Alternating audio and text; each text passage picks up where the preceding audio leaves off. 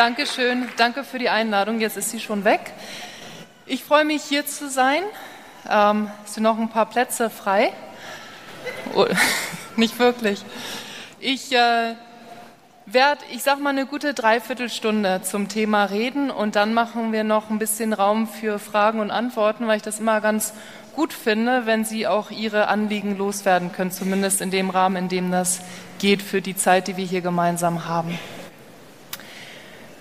Ich mache auch gerne alles immer ein bisschen interaktiv. Da schlägt bei mir die Kognitionsforscherin durch. Vielleicht noch kurz zu meinem Hintergrund. Ich bin ja gebürtige Hamburgerin, lebe aber seit zehn Jahren drüben in Kalifornien und mache Kognitionsforschung, das heißt Gehirnforschung. Ich lege Leute in Gehirnscan und gucke, was passiert da, physisch, neuronal, im Gehirn, wenn Menschen Sprache verarbeiten, insbesondere natürlich politische Sprache. Dann mache ich Verhaltensforschung, da setze ich mir Leute in ein Labor, in ein Experiment, gebe ihnen unterschiedliche Trigger und äh, Stimuli, sowas wie Sätze oder Bilder und gucke, wie man sie da politisch bewegen kann. Und das Dritte, das ist so mein, meine Hauskompetenz noch aus den jungen Tagen, das ist die Linguistik, insbesondere die konzeptuelle Diskursanalyse von Gestik und von Sprache. So haben Sie ein ganz gutes Bild wahrscheinlich jetzt, wer ich bin und worüber ich gleich sprechen werde. So, und nun machen wir gleich als erstes einmal alle die Augen zu. Also ich würde Sie bitten, dass alle Ihre Augen schließen. Und weil ich meine Augen offen habe, kann ich sehen, wenn Ihre Augen nicht geschlossen sind. Gut. Jetzt spiele ich Ihnen ein Video vor und Sie hören mal ganz genau hin. Ba, ba, ba, ba, ba, ba. Jetzt dürfen Sie gern die Augen wieder öffnen.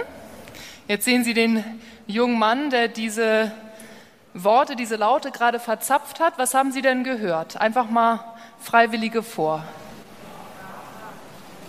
Ba, ba, ba, ba, ba, ba. Das haben Sie gehört. Jetzt schauen wir uns das Ganze mit offenen Augen an. Ba, ba, ba, ba, ba, ba. Was haben Sie denn diesmal gehört? Da, da, da, da, da, da. Oder sowas in die Richtung zumindest. Das, wenn wir jetzt wirklich nur drei Minütchen Zeit hätten, hätte ich Ihnen damit Framing erklärt. Es gibt eine faktische Gegebenheit, in diesem Falle der Fakt, dass tatsächlich die Audioaufzeichnung barbar ist, barbar, barbar. Und dann gibt es ein, in diesem Fall visuelles Framing, nämlich eine Information darüber, wie der Mann redet, die ihrem Gehirn sagt, Moment einmal. Ihr Gehirn aktiviert einen Frame und sagt, Moment einmal. Die Lippen schließen sich gar nicht. Barbar kann also nicht sein. Was kommt der Sache am nächsten? Da, da. Das heißt, über das visuelle Framing wurde in Ihrem Gehirn ein Frame aktiviert, ein Deutungsrahmen, der das Simulieren von bestimmten Lippenbewegungen inkludiert. Weil Ihr Gehirn clever ist und weiß, dass man nicht ein Barbar produzieren kann, ohne die Lippen zu schließen, verändert es die Realität der Faktenlage von Barbar hin zu Dada. Der ganz kurze Takeaway-Point davon ist, wir können Fakten nicht rein faktisch und rational verarbeiten, noch nicht mal so einfache Fakten wie diese Laute, weil das Gehirn sich immer auf Frames verlässt. In der politischen Debatte wimmelt es nur so von Frames. Einer, den Sie sicherlich schon mal gehört haben, den Sie kennen, ist die sogenannte Flüchtlingswelle. Die Flüchtlingswelle ist ein Framing der Situation rund um Menschen auf der Flucht, das einen ganzen Strauß von Assoziationen mit sich bringt, der die Sache durchaus ideologisch einseitig begreifen lässt.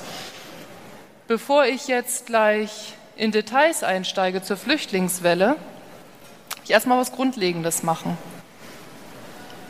Und zwar über den Fakt, tatsächlichen Fakt sprechen, dass Wörter semantische Wundertüten sind.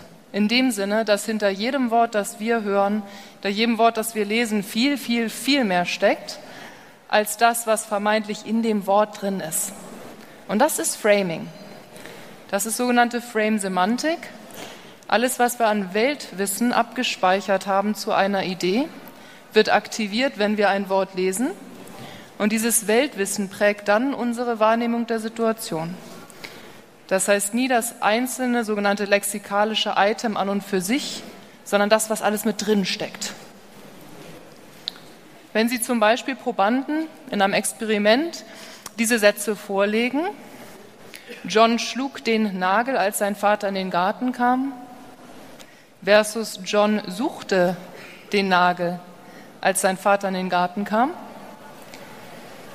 dann schwören die Studienteilnehmer danach in einer Befragung das Wort Hammer gelesen zu haben.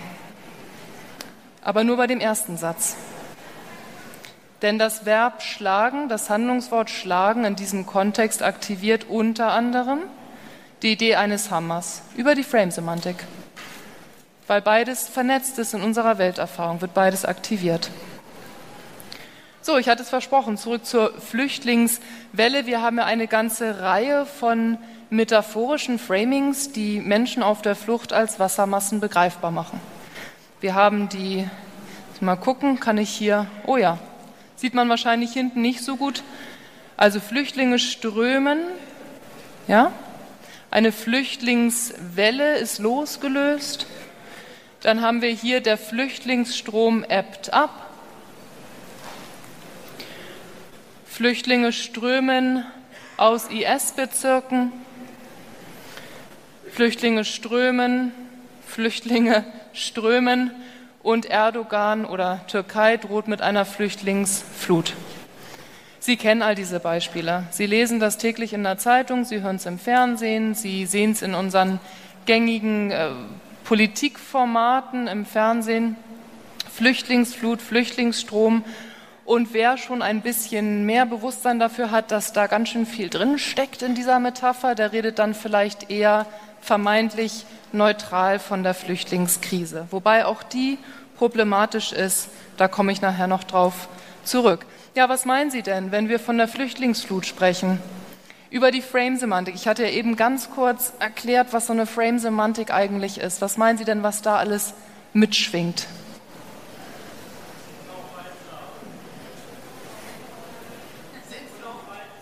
Unaufhaltsam, Sinnflut. Dämme. Genau, jetzt sind wir schon bei den Lösungen. Ne? Also, was ist eine Flut? Was ist eine Flüchtlingswelle? Eine Naturgewalt. Wasser läuft vor nichts weg. Eine Flutwelle stößt nicht auf Land, weil irgendwo im Ozean jemand hinter ihr her ist. Also die Ursachen sind ausgeblendet. Wasser ist auch nicht menschlich. Also ist jedwede auf Empathie basierende Politik angesichts dieser Flüchtlingskrise erstmal ausgekoppelt gedanklich. Mit Wasser haben wir keine Empathie. Was tun wir, wenn eine Welle, wenn eine Flut kommt? Wir stapeln Sandsäcke, wir bauen Dämme, wir machen die Schotten dicht, wir schotten uns ab. Das heißt, die Flüchtlingswelle über die Frame-Semantik, über all das, was da mit drin steckt, führt zu einer Interpretation des politischen Momentes und dann natürlich in der nächsten Konsequenz auch zu Handlungen, miteinander demokratisch in Angesicht dieses politischen Momentes, die einer nationalen Abschottung in die Hände spielen. Ganz konkret wären das Bilder wie diese. Wenn Sie jetzt die nächsten Tage Zeitung lesen und dann kommen Ihnen so Worte irgendwie merkwürdig vor und Sie wollen mal rauskriegen, was da so drin steckt, dann ist Ihr größter Freund und Helfer Google Image. Wenn Sie solche Begriffe wie Flüchtlingswelle bei Google Image einfach mal als Welle eingeben, dann sehen Sie sofort, was in unser aller Köpfe, Köpfe passiert, indem wir von der Flüchtlingswelle lesen. Aber fragen Sie sich jetzt vielleicht, Frau Wehling, macht das wirklich so einen Unterschied? Ist ja ganz schön, hier mal das Wort so, da mal das Wort anders, ist natürlich, macht auch Sinn, man will auch vielleicht politisch korrekt sprechen, aber das ist letztlich alles nur Sprache verändern diese Framings wirklich unser politisches Handeln. Und da gibt es fast kein besseres Beispiel als das von Barack Obama und der Gesundheitsreform. Als Obama diese Reform plante, ist er rausgegangen und hat mit klassischen Meinungsumfragen die Zustimmung für diese Reform erhoben, hat den Leuten all die Fakten vorgelegt, gesagt, die und die Programmdetails werden wir umsetzen. Und die Amerikaner fanden das klasse. Haben gesagt, da sind wir dabei, finden wir richtig, wollen wir. Er hat dann aber in der Kommunikation nach außen keinerlei Framing betrieben. Stattdessen hat er, was das Framing betraf, den Republikanern das Feld gelassen. Die Republikaner sind reingegangen und haben Gesundheit begreifbar gemacht als ein Produkt. Entweder man kann sich Gesundheit leisten oder auch nicht. Da wurden Vergleiche gezogen wie, naja, es kann sich auch nicht jeder ein Flachbildschirm-TV leisten. Gesundheit ist eine Frage des ökonomischen Wettbewerbs und wer sich noch keine Gesundheit verdient hat, der verdient sie eben auch nicht. Das waren die Framings der Republikaner aus republikanischer Sicht ideologisch transparent, denn die Republikaner, nicht alle, aber die meisten in den USA, denken eben genau so über das soziale Miteinander. Die Amerikaner müssen möglichst angehalten sein zu Leistung, zu Disziplin durch einen harten Wettbewerb. Und alles, was man den Menschen umsonst gibt, das verweichlicht sie, das schadet ihnen und das schadet der Gesellschaft. Und weil Gesundheit natürlich was ist, was richtig an die Nieren geht, ist das ein super Hebel, um die Bevölkerung zu motivieren, noch härter zu arbeiten. Also, Gesundheit ist ein Produkt, man muss es sich leisten können. Und dann hat man die ganze Sache zu einer Freiheitsfrage gemacht. Hat man gesagt, Leute, hört zu, Barack Obama, das Weiße aus der Regierung, die wollen eingreifen in euer alltägliches Leben und euch vorschreiben, wo ihr wie euer Geld ausgebt. Eingriff in die Freiheit. Und wie die Geschichte ausging, wissen wir. Die Reform wurde stark verkürzt, stark verändert, nur noch durchgebracht und sie humpelt eigentlich seitdem. Sie hat es nie wieder richtig zu Kräften geschafft. Und zwar trotz, und das ist wirklich das Wichtige an dieser Sache, und Sie entschuldigen, ich greife immer mal ein bisschen nach hinten, weil mein Mikro hier so runterzieht, trotz des Umstandes, dass vorher in den Meinungserhebungen ganz klar faktisch erhoben worden war, die Amerikaner wollen das faktisch. Aber in dem Moment, wo das Framing richtig groß daherkommt, lassen sich die Menschen eben anleiten eher von den Frames und nicht von den Fakten. Tatsächlich ist es nämlich so, dass Fakten immer erst durch Frames ihre Bedeutung erlangen. Wir denken hier alle, dass wir faktisch, rational über die Welt nachdenken können.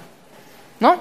Und vermeintlich sind wir jetzt gerade alle in einem postfaktischen Zeitalter, weil der Mensch verlernt hat, rational und faktisch zu denken und nur noch von Emotionen getrieben durchs Land läuft und sagt, vor lauter Wut und Angst und Ärger kann ich die Fakten gar nicht mehr erkennen. Also die Schuld, schön abgelagert beim Bürger, der jetzt blind ist für Fakten, wo doch bis vor kurzem wir alle noch rein rational und faktisch über Politik gedacht haben. Das ist ein Irrglaube. Wir haben nie rein faktisch und objektiv über Politik denken können, weil der Mensch an und für sich, nicht nur in der Politik, auch im Alltag, Fakten gar nicht ohne Frames verarbeiten kann. Und es gibt kein schöneres Beispiel als das Glas, das entweder halb voll oder halb leer ist. Wenn Sie den, den faktischen Umstand denken wollen, dass ein Glas bis zur Hälfte gefüllt ist, beziehungsweise bis zur Hälfte leer, dann müssen Sie eine der beiden Perspektiven einnehmen. Versuchen Sie es mal anders. Versuchen Sie mal diese einfache, ich meine Politik viel komplexer, diese einfache alltägliche Gegebenheit, der Fakt, in dem Wasser, in dem Glas ist so viel Wasser, dass es, ja was, halb ist. Wenn ich Ihnen jetzt sage, das Glas ist halb, dann denken Sie, na, das ist kaputt gegangen das ist zerbrochen, was auch immer, aber sie denken nicht, aha, das ist halb voll oder halb leer, weil dafür muss ich es ihnen sagen. Und sobald ich es ihnen sagen will, muss ich eine Perspektive einnehmen. Eine Perspektive auf den Fakt. Das ist Framing. Also, wir können und wir sollten, wenn wir offene, transparente, produktive und wohlwollende politische Diskurse führen wollen miteinander, zunächst einmal schnellstens Abschied nehmen von der Idee, dass wir alle rein faktisch und rational über die Herausforderungen unserer Gesellschaft, unseres Miteinanders nachdenken können. Im zweiten Schritt darüber nachdenken, was denn unsere jeweiligen Frames sind, wie wir über Dinge denken und das dann bestmöglich kommunizieren können. Und zwar nicht nur, weil wir nicht ohne Frames kommunizieren können, sondern weil Frames darüber hinaus bedingen, wie schnell oder langsam, wie einfach oder schwer unser Gehirn Fakten verarbeitet. Nehmen Sie mal diesen Grumpy Frog oder Grumpy Kröte eher, einmal auf der rechten Seite dargestellt und dann auf der linken Seite. Wenn wir jetzt alle zusammen rausgehen würden auf die Straße und würden ein paar Mitbürgern diese Bilder vorlegen, was meinen Sie denn, welches Bild würden unsere Mitbürger ganz schnell, viel schneller als das andere, als Kröte identifizieren. Wer ist für Bild A? Und wer ist ganz gewagt für Bild B? Haha, ich bin ja mal gespannt äh, auf Ihre, was, was da gedanklich bei Ihnen dahinter steht. Aber das können wir jetzt nicht äh, ausdiskutieren, finde ich aber wirklich spannend. Ähm, natürlich, also ich sage mal, die, die Mehrheit von Ihnen allen und die Mehrheit der Menschheit ganz generell würde sagen, na klar, das Bild, das man klar erkennen kann, das ist klarer zu erkennen. Da habe ich schneller begriffen, worum es geht. Da sehe ich ganz klar, was los ist. Tatsächlich ist es aber so, dass Menschen dieses Bild nur dann besser wahrnehmen, wenn vorher in ihrem Kopf auch ein Frame aktiv ist, der von guter, klarer Sicht handelt. Wenn man nämlich Menschen, und das hat man gemacht in einer Studie, linguistisches Input gibt, das von schlechter Sicht handelt, also sowas wie der Skifahrer sah das Tier durch die beschlagene Brille oder im nebligen Wald konnte er nicht gut sehen, dann aktiviert das Gehirn einen Frame. Dieser Frame handelt von schlechter Sicht.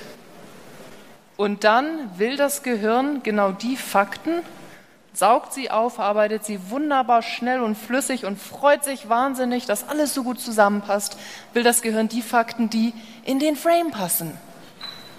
Nicht irgendwelche Fakten, die vermeintlich objektiv für das Gehirn besser erkennbar sein müssten, denn die gibt es nicht. Fakten sind für das Gehirn immer dann besonders gut zu erkennen, wenn sie in die Frames passen, die vorher über Sprache oder auch über Bildsprache aktiviert wurden im Gehirn. Das heißt, wenn wir es mit Fakten zu tun haben, zum Beispiel zu den Fake News, die gar nicht fake sind, und das kann man faktisch alles nachbelegen, wir tun das im Frame der Fake News, dann kommt unser Gehirn nicht wirklich gut mit.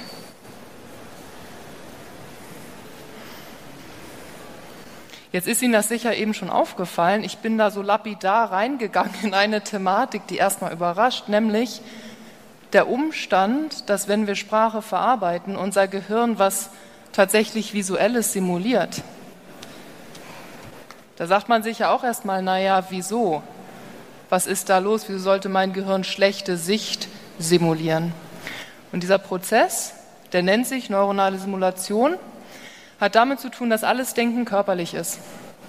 Alles, was wir denken, denken wir im Gehirn und das Gehirn ist angebunden an unsere Körper.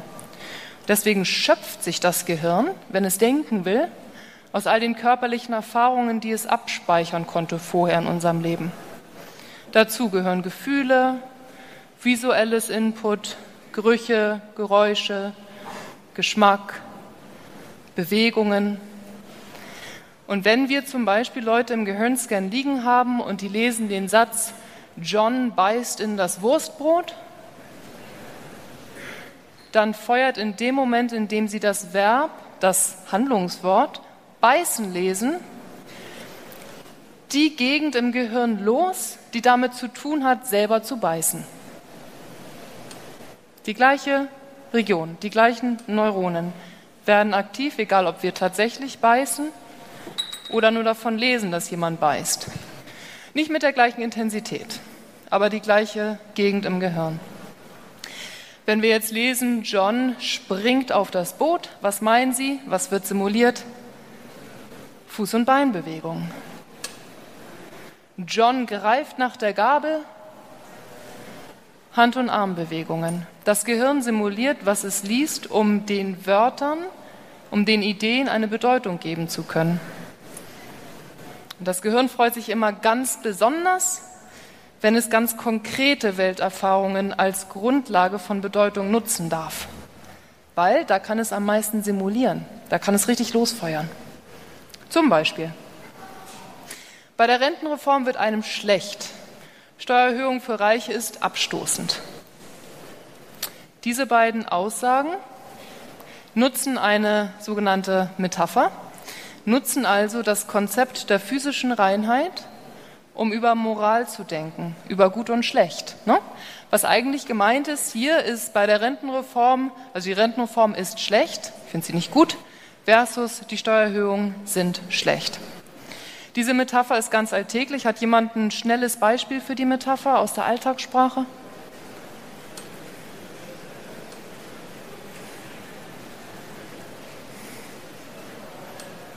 Jemand ist ein Saubermann.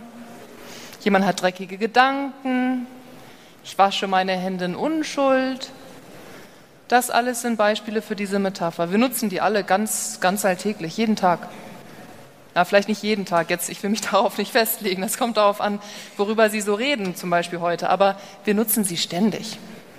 So, und diese Metapher, also diese bewertende Aussage, in diesem Fall über politische Dinge, wird vom Gehirn begriffen, indem das Gehirn physischen Ekel simuliert. Das Gehirn aktiviert in bestimmten Bereichen, von denen wir wissen, dass sie mit physischem Ekel zu tun haben, genau die gleichen Neuronenkreise, die aktiviert werden, wenn unsere Probanden im Gehirn scannen, entweder was ganz Schlechtes riechen, dann blasen wir so Fischgeruch in den Scan, dann ekeln sich die Leute, oder wenn wir ihnen Bilder vorlegen von Menschen, die sich übergeben oder von eiternden Wunden. Ja, die müssen bei uns vorher immer Erklärungen unterschreiben. Trauma im Gehirnscan. Also genau die gleichen Areale im Gehirn sind aktiv. Das ist auch neuronale Simulation. Und wie gesagt, wenn das Gehirn auf sowas zurückgreifen darf, dann freut sich das Gehirn ungemein. Wieso?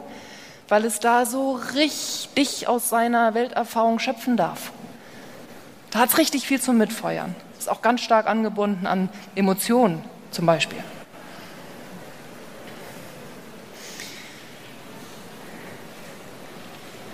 Weil wir beim Thema politisches Framing sind, dachte ich, werde ich Ihnen das hier nicht vorenthalten. Das konservative Gehirn ekelt sich stärker als das progressive Gehirn. Wir haben uns eine Gruppe von richtig intensivst konservativen Amerikanern in dem Falle geholt und dann von intensivst progressiven.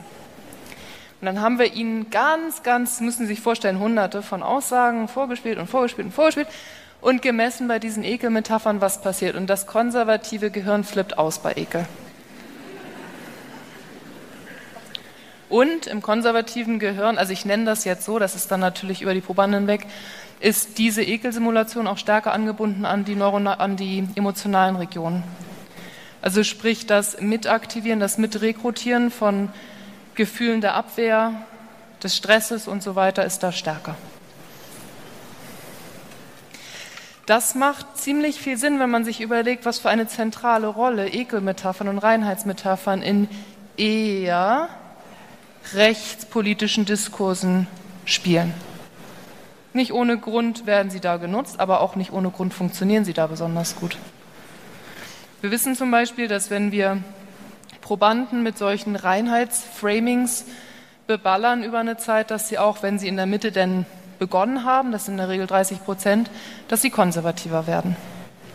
Das heißt, wenn sie das Gehirn ihres Gegenüber wieder und wieder und wieder daran erinnern, dass es sich doch eigentlich ziemlich ekelt, dann kriegen sie die Leute politisch nach rechts geschoben.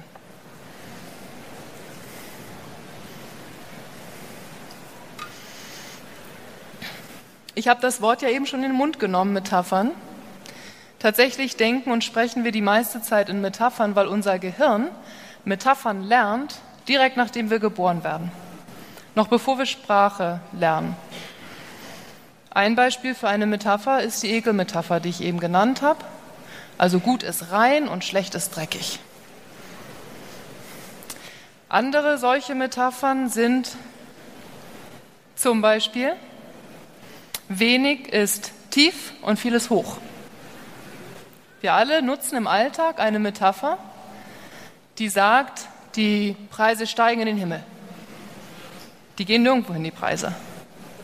Aber wir denken, sie steigen in den Himmel, weil wir als Säuglinge durch wiederholtes, simultanes Auftreten der Erfahrung in der Domäne Vertikalität und Quantität eine neuronale Struktur aufgebaut haben, die uns dann implizit für den Rest unseres Lebens sagt, mh, mehr ist oben, weniger ist unten. Die Wirtschaft geht in den Keller. Und so weiter. Das sind sogenannte Primärmetaphern und die spielen eine zentrale Rolle für alles abstrakte Denken, weil wir aufgrund dieser Primärmetaphern maximal ausschöpfen können, was unser Gehirn über die Welt weiß.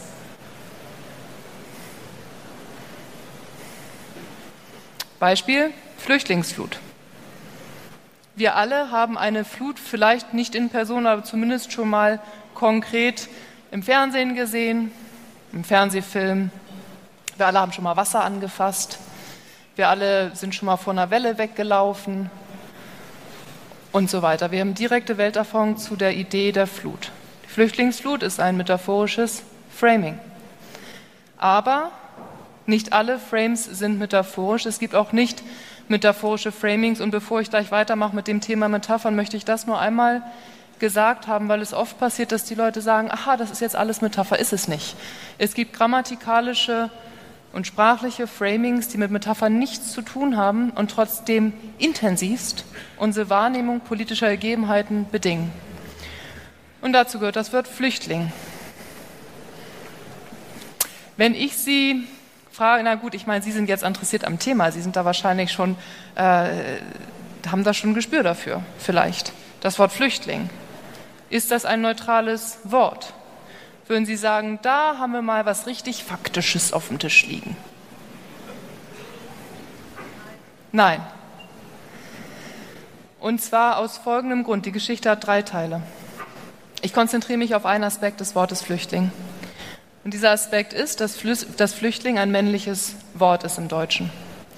Wir haben Sprachen, die enkodieren Geschlecht und wir haben Sprachen, die enkodieren kein Geschlecht. Im Deutschen enkodieren wir Geschlecht, wir haben der, die und das.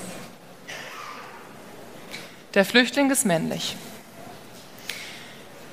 In einer von mehreren Verhaltensstudien haben wir folgenden Unterschied gesehen. Wenn Sie Muttersprachler aus dem Spanischen und dem Deutschen nehmen, beide Sprachen haben Geschlecht enkodiert. Und Sie lassen diese Muttersprachler Gegenstände beschreiben, die in den beiden Sprachen gegensätzliches Geschlecht haben, dann nehmen Sie diese Dinge vollkommen unterschiedlich wahr. Beispiel Schlüssel. Der Schlüssel ist im Deutschen männlich und im Spanischen weiblich. Was meinen Sie, was Deutsche, der Schlüssel? Was meinen Sie, was die über Schlüssel zu berichten haben? Schroff, kalt, unemotional, sogar auch gefallen. Also Schlüssel sind kantig, schroff, kalt. Stereotypische Assoziation für Männlichkeit. Wohlgemerkt nicht prototypisch, aber stereotypisch. Und die Spanier schauen sich den gleichen Schlüssel an, wohlgemerkt den gleichen Schlüssel, also gleiche Faktenlage, hm? und sagen, dieser Schlüssel ist klein, komplex und niedlich wie Frauen ebenso sind. Das ist ein Beispiel dafür, dass sie wiederum ein und denselben Fakt auf dem Tisch liegen haben, ganz knallhart und glasklar. Und aufgrund des linguistischen wiederholten Erfahrens bestimmter Sprechmuster sie eine eigene Realität diesem Fakt zusprechen. Allerdings ist es nicht nur so, dass diese enkodierten stereotypen Geschlechtsmerkmale sich in die Wahrnehmung niederschlagen, sondern auch auf das Verhalten. Man hat zum Beispiel eine Studie gemacht und hat sich angeschaut, wie sich das Benennen von Wirbelstürmen als männlich oder weiblich auf das Verhalten der Bevölkerung auswirkt. Und hat Folgendes herausgefunden. Die Menschen haben mehr Angst vor einem Wirbelsturm Harry als vor einem Wirbelsturm Susi. Aufgrund dieser größeren Angst vor dem Wirbelsturm Harry evakuieren sie schneller und mehr Menschen überleben. Das heißt, Frames, sprachliche Deutungsmuster, schlagen sich nicht nur unmittelbar darauf nieder, wie wir über die Welt denken, sondern auch, wie wir uns verhalten in dieser Welt. Und für das Wort Flüchtling bedeutet das was? Wir assoziieren alle männlichen Merkmale mit der Gruppe der Menschen auf der Flucht. Implizit, das kriegen wir nicht mit. Das ist keinem bewusst. Und bewerten die Gruppe danach. Denn wir können nicht sagen, die Flüchtlingen. Ist das schnell zu beheben? Ja, klar ist das schnell zu beheben. Sprechen Sie einfach von Geflüchtete. Der Geflüchtete, die Geflüchtete. Problem erledigt. Sie sind aus dem Framing raus. Wenn Sie es denn wollen. Viele politische Kräfte in Deutschland würde ich mir zutrauen zu sagen, wollen das nicht. Sind damit ganz zufrieden, wie das gerade läuft. So, nun kommen wir zu einem kleinen Problem. Und zwar, wenn es um das Regieren geht einer Nation. Also um die Frage, wen wollen wir wählen? Soll das jetzt Angela Merkel sein oder Martin Schulz? Wer hat da die richtigen ja, Herangehensweisen? alles, was mit Regierung und Politik zu tun hat, haben wir ein kleines Problem. Und zwar können wir weder die Nation noch das Regieren an und für sich anfassen, schmecken, riechen, sehen.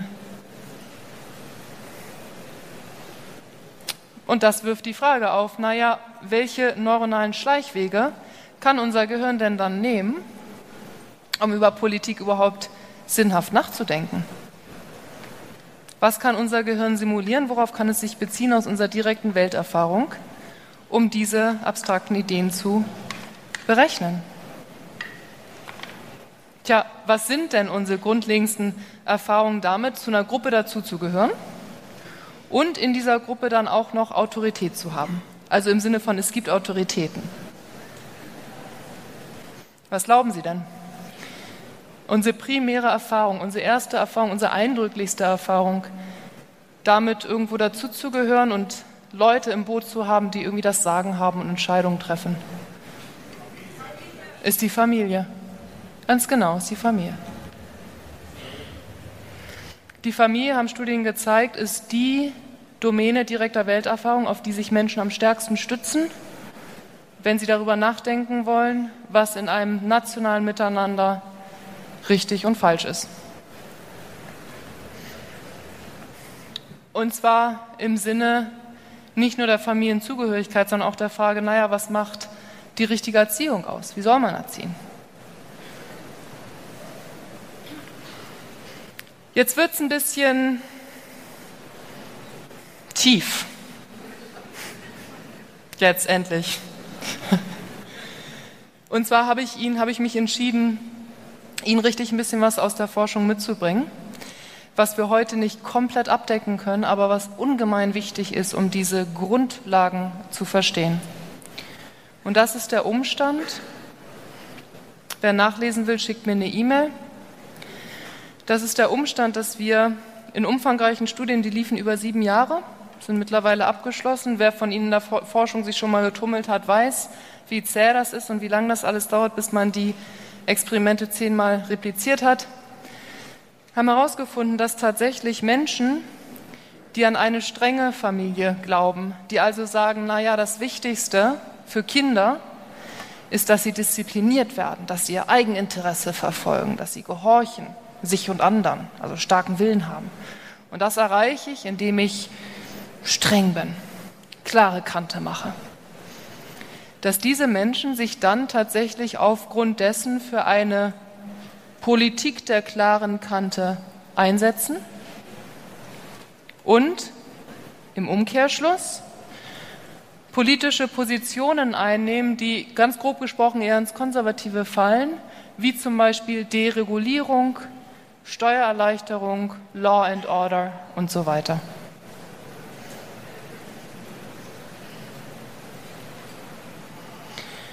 Für die, naja, und noch kurz dazu gesagt, ist natürlich, jetzt fragen Sie sich vielleicht, wieso Steuererleichterung, was hat das damit zu tun? Ganz einfach, Steuererleichterung ist in dieser Weltsicht ein unmoralisches Bestrafen der Stärksten in der Truppe.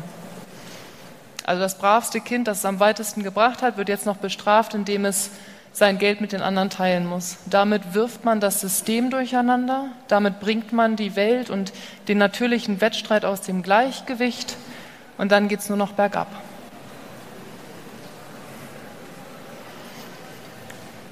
Demgegenüber steht die sogenannte fürsorgliche Familie, in der Werte betont werden wie Empathie, Miteinander, Fürsorge für sich und andere. Diese Dinge meint jemand, der diese Familienweltsicht hat, diese Dinge sind richtig wichtig. Und wie bringe ich die meinem Kind bei? Nicht indem ich drohe, nicht indem ich strafe, nicht indem ich Gehorsam abverlange, sondern indem ich Empathie vorlebe. Indem ich meine Kinder sehe, so wie sie sind, und sie befähige und schütze. Ganz grob gesprochen. Das überträgt sich dann auf, Entschuldigung, oh, oh, oh, na, nur aber, so, überträgt sich auf die politische Weltsicht, die man grob gesprochen dann betiteln kann als ein sich aufgehoben fühlen im Miteinander und zu progressiven politischen Positionen, zum Beispiel Schutz durch Regulierung, Schutz vor Schaden aufgrund der Empathie. Nun gibt es ca. 30 Prozent aller Mitbürger, die weder hier landen, na, der ist aber wirklich auch klein, der Punkt, die weder hier landen noch dort, sondern in der sogenannten politischen Mitte. Ideologisch gesprochen ist die politische Mitte bikonzeptuell, das ist das Fachwort dafür. Das heißt, man speist sich ähnlich stark aus beiden Ideologien, aus beiden Familienmodellen in seinem tagtäglichen Denken über richtig und falsch. Diese Mitte, diese politische Mitte können Sie besonders gut bewegen und ich zeige Ihnen gleich, wie das Trump und anderen gelungen ist. Also, Familienwerte bedingen politische Werte. Diejenigen von Ihnen, die sich mit politischer Ideologie hier und da mal hobbymäßig oder auch beruflich beschäftigen, kennen diese Erhebungsinstrumente für konservatives und progressives Denken. Und tatsächlich können Sie sehr schön sehen in den Experimenten, dass aufgrund der Familienwerte bestimmte politische Weltsichten entstehen und sich dann erst im Umkehrschluss auf die politischen Positionen niederschlagen. Das ist jetzt für Sie gar nicht verwunderlich, weil Sie wissen, was eine Primärmetapher ist. Sie wissen, dass das Gehirn am liebsten da denkt, wo es konkret wird und dass die Familie richtig konkret ist.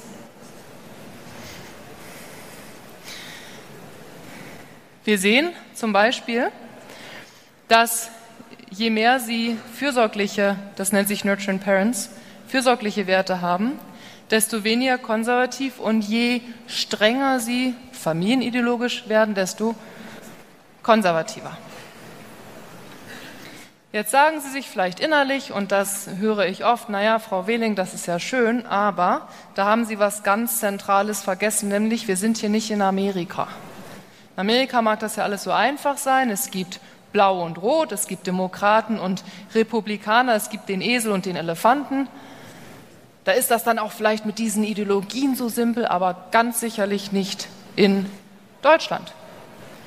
Also haben wir diese Studienreihe für Deutschland, Österreich, Italien, die Türkei, Russland, Frankreich und so weiter durchgeführt und zum Beispiel haben diese Modelle übergefunden, aber zum Beispiel in Deutschland ganz klar das gleiche Muster. Wer fürsorglich über die Familie denkt, also über das direkte menschliche Miteinander im Alltag, der denkt fürsorglich in der Politik und nimmt im Folgeschluss eher progressive Positionen ein. Zu Themen übrigens, die mit Familie nichts zu tun haben, wie Umwelt, Steuern, Arbeitsmarkt, Migration, Integration und so weiter. So, ich hatte schon gesagt, Trump hat das fantastisch für sich nutzen können. Trumps Kampagne war richtig gut gemacht. Er hat Framing von Anfang bis Ende genutzt. Die ganzen 18 Monate lang, wer anderes behauptet, liegt falsch. Da würde ich mich das diplomatischer ausdrücke, aber liegt einfach falsch.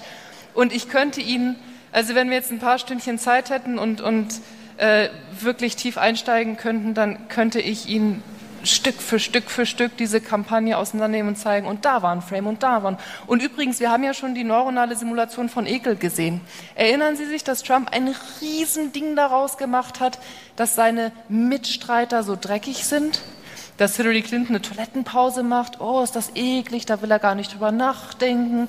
Und Marco Rubio, der schwitzt immer so und überhaupt und so und so. Und dann, na und ich übrigens, ich schüttel ja niemand die Hände, weil ich bin total so ein Reinlichkeitstyp und ich habe immer, wasche ich mir die Hände und deswegen schüttel ich keine Hände. Das heißt, das muss man wirklich sacken lassen. Er hat sich eine Marke gegeben, natürlich aufgrund solcher Kenntnisse, in der er seine politischen Gegner als dreckig begreifbar gemacht hat und sich selbst als in höchstem Maße rein und sauber. Aber ich wollte auf ein anderes Framing hinaus. Und zwar, ich weiß nicht, vielleicht haben der ein oder andere von Ihnen das gehört. Ich habe ja durch Trumps äh, Wahl zum Präsidenten ganze 500 Dollar gewinnen können, weil ich nämlich in der Zeit vor der Wahl mit meinem Team Studien durchgeführt habe, um mal zu schauen, wie sich eigentlich die unentschlossenen Wähler aufgrund von Familienwerten in der Politik nach rechts und links bewegen lassen. Und wir haben also zunächst einmal festgestellt, aha, Trump wird richtig gut unterstützt von strengen, ja, also strenges Familienmodell, findet keinen Anklang bei den Menschen, bei den Mitbürgern, die ein fürsorgliches Familienmodell haben. Und dann gibt es eine ganze Reihe von Leuten in der Mitte, die irgendwie noch richtig unentschieden sind. Die irgendwie beide Familienmodelle ganz sinnvoll finden. Was hat Trump gemacht in seiner Kampagne? Er hat ständig Metaphern genutzt, die von der Familie handeln. Er hat zum Beispiel Hillary Clinton eine Nasty Woman genannt. Diejenigen von Ihnen, die ein bisschen Erfahrung haben mit dem kulturellen, linguistischen Kontext in den USA, Nasty, das ist so ein typischer Begriff, you're a nasty child. You're a nasty child. In der Regel nicht, you're a nasty woman. Oder auch, das ist jetzt natürlich richtig auf die Spitze getrieben, so Plakatkampagnen, die man dann gemacht hat, wo man gesagt hat, aha, Marco Rubio ist ja noch wie ein Kind und Trump ist der strenge Vater, die Autoritätsperson, die es jetzt braucht. Und übrigens hat er dieses Framing nie abgelegt. Gerade vor ein paar Tagen, genau genommen vor fünf Tagen, Faktencheck, hat er sich über Kim Jong un geäußert und gesagt, he's a pretty smart cookie. Das sagt man in der amerikanischen Kultur als Erwachsener über Kinder. Diese Smart Cookie. Das heißt, er bleibt dieser Story richtig treu. Auch die Medien weltweit sind auf diese Story eingegangen. Big Daddy, Trump als Big Daddy, diesen Kosenamen haben seine Kampagnenleute für ihn in Umlauf gebracht. Er hat wahnsinnig gut gegriffen, wurde aufgegriffen von Medien weltweit. Und das alles gipfelte dann in Denkmustern wie diesen, wo die Amerikaner sagen, na ja, er ist eine strenge Elternfigur und endlich jemand, der bei uns durchgreift und sozusagen eine echte strenge Vaterfigur ist. Also, Trumps Team hat dieses Wissen über die Relevanz von strengen Familienwerten für das politische Entscheiden der unentschiedenen Mitte in Amerika genutzt, hat in den Diskursen über Bildsprache, aber insbesondere über Sprache Frames geschafft, die ihn als strengen Vater begreifbar machen. Mit dem Ergebnis, und übrigens nochmal, das zieht sich bis heute durch, Trump hat nichts an seinen Framing-Strategien verändert bis heute, das ist jetzt, äh, na gut, vom 9.4., aber nicht lange her, Big Daddy Trump tells his boys to play nice. Das sind typische Familienframings. Und wir haben dann in unserer Studie Folgendes gemacht. Wir haben mal diesen unentschiedenen Wählern, das war immerhin 30 Prozent der Teilnehmer, haben ihnen Texte vorgelegt, lesen Sie es bloß nicht ganz durch, ähm, Texte vorgelegt, die zum Beispiel davon handeln, Trump ist die strenge Autoritätsfigur, die wir jetzt brauchen und er wird wieder dafür sorgen, dass wir uns alle anständig benehmen und dann ganz am Ende, kurz gesagt, Trump ist genau die strenge Vaterfigur, die unser Land jetzt braucht. Was meinen Sie, was die Teilnehmer gemacht haben daraufhin? Sind hin zu Trump, signifikant hin zu Trump, haben sich sofort verschoben. Dann haben wir das Gleiche nochmal nachgestellt, also das, genau das gleiche Design und haben den Leuten richtig bedrohliche faktische Aussagen gegeben. Also sowas wie, wir wissen jetzt, da haben Experten eine Studie dazu gemacht, wenn Trump bei uns Präsident wird, dann wird die Arbeitslosigkeit in den Himmel schießen. Oder die Wirtschaft in den Keller rasseln. Und die Leute haben sich nicht bewegen lassen. Sie haben sich nicht bewegt aufgrund faktischer, ziemlich intensiver Bilder. Sie haben sich bewegt aufgrund des Framings innerhalb entweder einer strengen Familie oder einer fürsorglichen. Ganz kurz, damit bei Ihnen nicht der Eindruck entsteht, dass man nur aus strenger Perspektive framen kann. Barack Obama hat genau diese Erkenntnisse bereits 2008 genutzt in seiner Wahlkampfkampagne. Er hat das Empathiedefizit zu einem großen Thema mal gesagt, was uns fehlt hier in Amerika ist Empathie, ist Wohlwollen. Im familiären Miteinander wie im öffentlichen Miteinander. Empathie, Empathie, Empathie. Wer spricht noch von Empathie?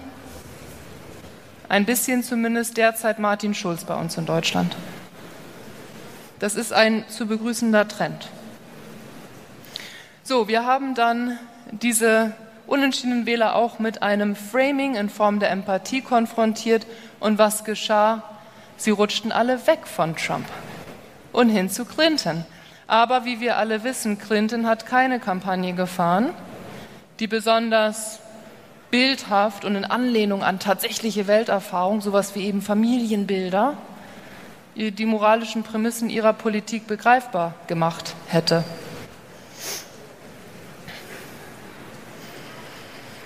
Frames beeinflussen also nicht nur die Wahrnehmung, sondern auch das Handeln. Und dazu noch ein Beispiel. Wenn Sie Probanden Worte geben wie Blasentee, senil, wer auf Toilette muss, ist okay. senil, Rente. Und hinterher, und die anderen kriegen Erdbeer, Kiwi, Ananas, völlig egal. Äh, interessiert uns nämlich nicht, was die lesen. Aber hier interessiert uns das. Das sind nämlich alles Worte, die an Alter denken lassen. Und hinterher sagt man diesen Teilnehmern, okay, Experiment ist vorbei, ihr könnt jetzt äh, zurück in, äh, auf den Campus. Ihr geht hier einfach einmal bitte den Gang runter und dann ist links der Fahrstuhl. Und die Teilnehmer denken, oh, jetzt ist das Experiment vorbei, jetzt kann ich in die Mittagspause. Und wirklich fing das Experiment da erst richtig an. Dann hat man nämlich gemessen, wie schnell gehen die. Und diejenigen, die von Blasentee, Senil und Rente gelesen hatten, gingen signifikant langsamer. Das heißt, Frames bedingen nicht nur, wie wir die Welt wahrnehmen, irgendwo im Abstrakten und dann handeln wir aber doch anders, sondern Frames bedingen ganz direkt, wie wir uns bewegen, wie wir uns verhalten. Wenn Sie zum Beispiel eine andere Studie Studienteilnehmern ein Hörspiel vorspielen auf Kopfhörern und dann blenden sie für eine Millisekunde entweder das Wort Faggot ein oder das Wort Gay, also Schwuchtel oder Schwul sinngemäß. So kurz, dass man das bewusst gar nicht wahrnimmt, aber es geht ins Gehirn rein. Ein Frame wird aktiviert. Dann sehen Sie hinterher, dass diese Studienteilnehmer von dem Wort Faggot sich vehementer, signifikant stärker aussprechen gegen das Recht auf Ehe, gegen HIV-Schutzprogramme, gegen Adoptionsrecht für Schwule und Lesben und so weiter. Das eine Wort macht den Unterschied im Handeln. Und damit kommen wir zum Ende. Wer Frames negiert, der aktiviert sie. Und zwar immer. Versuchen Sie mal. Das geht gar nicht. Und wissen Sie, was noch interessant ist? Nicht nur geht das nicht, sondern viele von Ihnen haben wahrscheinlich auch noch einen Moment noch intensiver darüber nachdenken müssen, wie eine Hüpfburg aussieht. Na, das ist jetzt nicht gerade das alltäglichste Konzept. Das heißt, das Konzept, das Sie verneinen müssen, das müssen Sie erstmal begreifen. Und wenn es ein bisschen schwerer zu begreifen ist, dann strengen Sie sich noch mehr an. Dann versuchen Sie noch stärker ein klares Bild vor Augen zu bekommen von dem, an das Sie nicht denken sollen. Wir haben das jetzt im Gehirn nachvollzogen. Ganz einfaches Design. Wir haben uns die Leute in den Scan gelegt und haben ihnen Sätze gegeben wie, der Mann greift nicht nach dem Glas. Und Sie alle kennen jetzt ja schon die neuronale Simulation. Was ist passiert? Genau die Bereiche im Gehirn, die dafür zuständig sind, dass sich Arme und Hände bewegen, werden aktiv. Das Gehirn kann gar nicht nicht denken. Es denkt immer mit. Beispiel Wahlkampf 2016. Donald Trump hatte Hillary Clinton vorgehalten, dass sie die Woman's Card spielt. Die Woman's Card, für diejenigen, die es nicht wissen, das heißt, im, im Prinzip heißt das als Frau es zu etwas bringen, weil die Menschen einem besonders äh, viel extra geben, weil man ja Frau ist und damit eigentlich sozusagen unterprivilegiert und das wird dann ausgeglichen und wir alle als Frauen kennen das natürlich tagtäglich unsere Erfahrung. Es wird geradezu überkompensiert, ähm, womit wir so zu kämpfen haben. Das ist die Woman's Card. Ein sexistisches Denkmodell, ein Frame, der wunderbar natürlich zu Trumps Kampagne passte. Was hat Clinton gemacht? Sie ist in die Frame-Negierungsfalle getappt. Und sie hat von ihrer Kampagne die Woman Card drucken lassen. Die konnte man dann einkaufen und die durften Frauen dann im Alltag nutzen, wann immer sie diese Woman Card brauchten, also bestimmte extra Privilegien wollten. Das fanden alle klasse, da gab es einen riesen Hype darum, auf Twitter ging es wild zur Sache, alle Frauen haben sich wahnsinnig gefreut, dass sie jetzt diese Woman Card hatten und ein bisschen Geld wurde dabei auch noch verdient. Allerdings das Geld, was dabei verdient wurde, steht in keinem Verhältnis zu dem kognitiven Territorium, was dadurch verloren wurde. Denn was tat man? Man propagierte die Vorstellung, die Weltsicht, die ideologische Perspektive des Donald Trump, dass Frauen, die es im Leben zu was bringen, das in erster Linie durch Geschenke und Extraprivilegien tun. So, das war das Jahr 2016. Jetzt sind wir im Jahr 2017 und nichts hat sich verbessert. Wirklich nichts hat sich verbessert. Und das ist traurig und schade. Und wir enden auf einem Beispiel, das für Sie alle auch höchst relevant sein sollte. Fake News. Wer hat das Wort Fake News erfunden? Wer hat es erfunden? Nicht die Schweizer. Donald Trump hat es erfunden. Donald Trump hat das Wort Fake News erfunden. Ein unglaublich starker Frame, der ihm geholfen hat, über die Monate mittlerweile und vielleicht dann in vier Jahren müssen wir sagen, über die Jahre, den Einfluss, die Stellung und die Handlungsfähigkeit der freien Medien einzuschränken. Wir waren ja beim Thema Frame-Negierung. Vor ein paar Tagen hatten wir in Washington DC das Correspondence Dinner, bei dem die Medienschaffenden sich zusammengefunden haben, um über alle wichtigen Dinge der Zeit zu sprechen. Und dabei kam dann heraus eine Diskussion über die Fake News in Form von Frame-Negierung. Mr. President, the media is not fake news. Frame-Negierung. Unser Gehirn aktiviert die Idee von Fake News, propagiert alles, was damit zu tun hat. Und die Idee festigt sich und festigt sich und festigt sich, so je öfter sie sprachlich wiederholt wird. Bob war jetzt aber kein Einzelfall. Das ging den ganzen Abend so. Und so war auch die hauptsächliche Berichterstattung über dieses Correspondence Dinner. Not fake news, not fake news. Excuse me, in case you haven't heard, we're not fake news. So. Dadurch propagieren die Medien ein Begreifen von sich als Fake News. Und was sehen wir über die Zeit? Der Begriff wurde im November 2016, also bei der ersten, nochmal ganz konkret, der Begriff wurde von Trump erfunden bei der ersten Pressekonferenz, die er offiziell gab, ne? nach dem Wahlsieg. Und Sie sehen, wie seitdem dieser Begriff sich durchgesetzt hat in den Diskursen. Weltweit.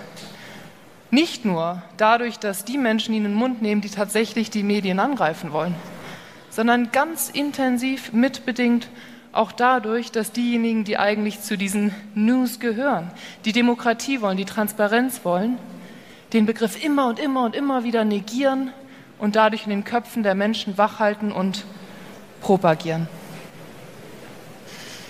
Für all die, die Sprache derart leichtfertig nutzen, sich derart leichtfertig in die Sprache ihrer Gegner einkaufen, ende ich mit einem Franzosen. Die Franzosen machen ja vieles richtig. Auch gestern haben sie vieles richtig gemacht und die richtige Wahlentscheidung getroffen. Und ein französischer Philosoph hat vor mittlerweile langer Zeit gesagt, Language is never innocent. Und das gilt insbesondere für die politische Sprache und den ideologischen Streit über Sprache in der Demokratie. Dankeschön.